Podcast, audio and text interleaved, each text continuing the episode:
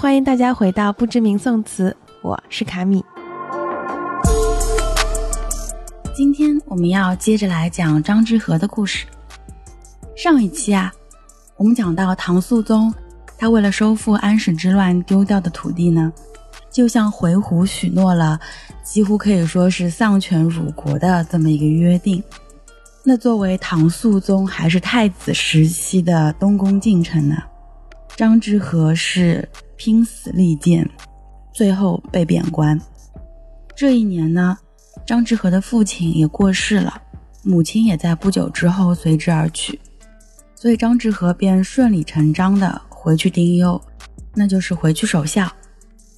不过啊，他到底是皇帝的亲信，当时唐肃宗刚刚登基，在内忧外患的一个情况下，是十分需要自己的亲信来辅佐自己的，所以肃宗其实很快就赦免了张之和的罪。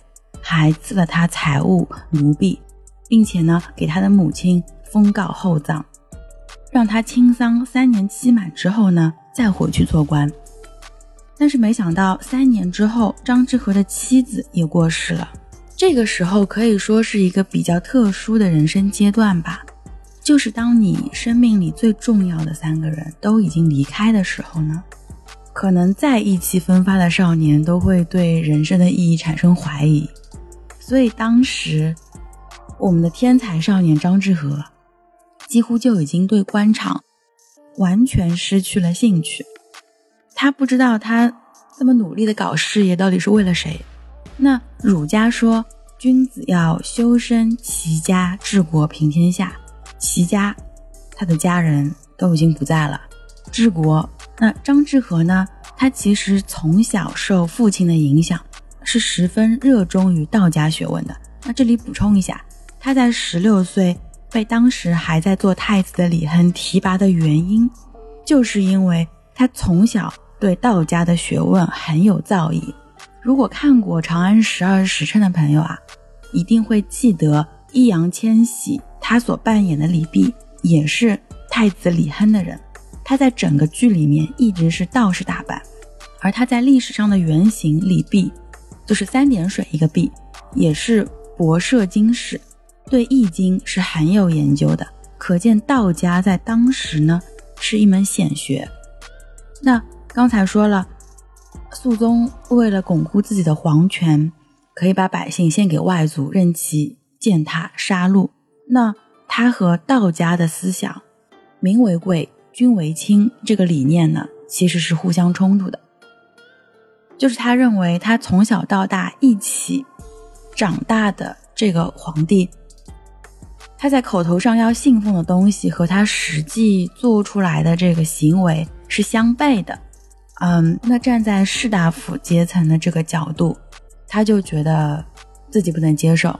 那当然，收复失地、一统疆域，是每一个统治者的，你可以说是心愿，也可以说是野心吧。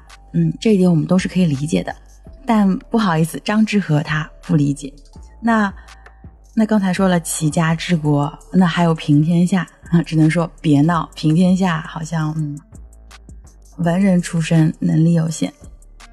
所以呢，当时张之和他就打算云游四方，他为了躲避朝廷的寻访，他就带了皇帝赏的两个奴婢一起游历山水。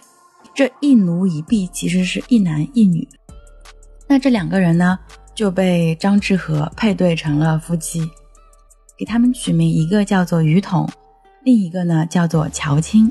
那从他的名字里面也可以看到，相较于做官，那张志和可能更加乐意做一个渔夫或者是樵夫。他们三个人从安徽。游历到江苏，最后到了湖州城西的西塞山。哎，我们终于说到西塞山了啊！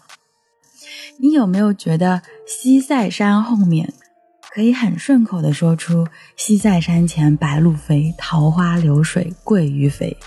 对，这就是我们要讲的这首渔父词啊，或者也叫渔歌子。那。请各位先和我一起读一下这首词。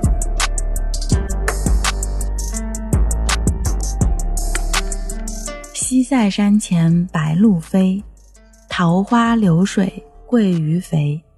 青箬笠，绿蓑衣，斜风细雨不须归。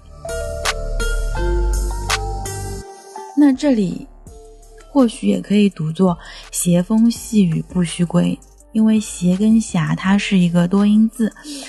那在很多诗词里面，这个“霞”呃，这个“斜”是读作“霞”的。